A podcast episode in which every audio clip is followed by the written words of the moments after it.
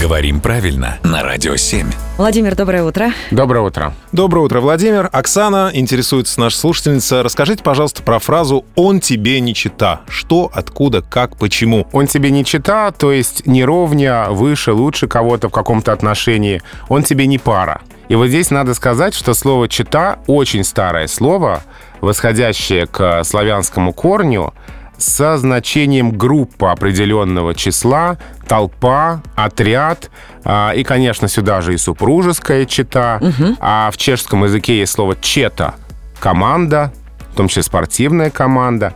То есть вот этот корень обозначает людей, которые вместе собираются, чтобы что-то сделать да, пойти брак заключить, там, в футбол поиграть и так далее. А к четверке имеет это отношение? И изначально чита — это форма женского рода слова «чет». И, конечно, четный сюда же. И очень вероятно, что это того же корня, что четыре. Какие же удивительные родственные связи встречаются. Прям Санта-Барбара какая-то. Угу.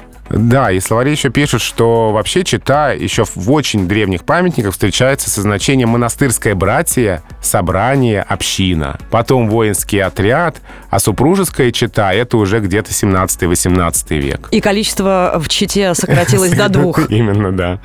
Так что, видите, в, если вот всю эту историю развернуть, то он тебе не чита, получается, он тебе не пара, а, и вообще он не из нашей команды. Как хорошо, что все мы здесь собрались, и мы все чита друг другу. Он тебе не чита, он тебе не Иркутск. Да.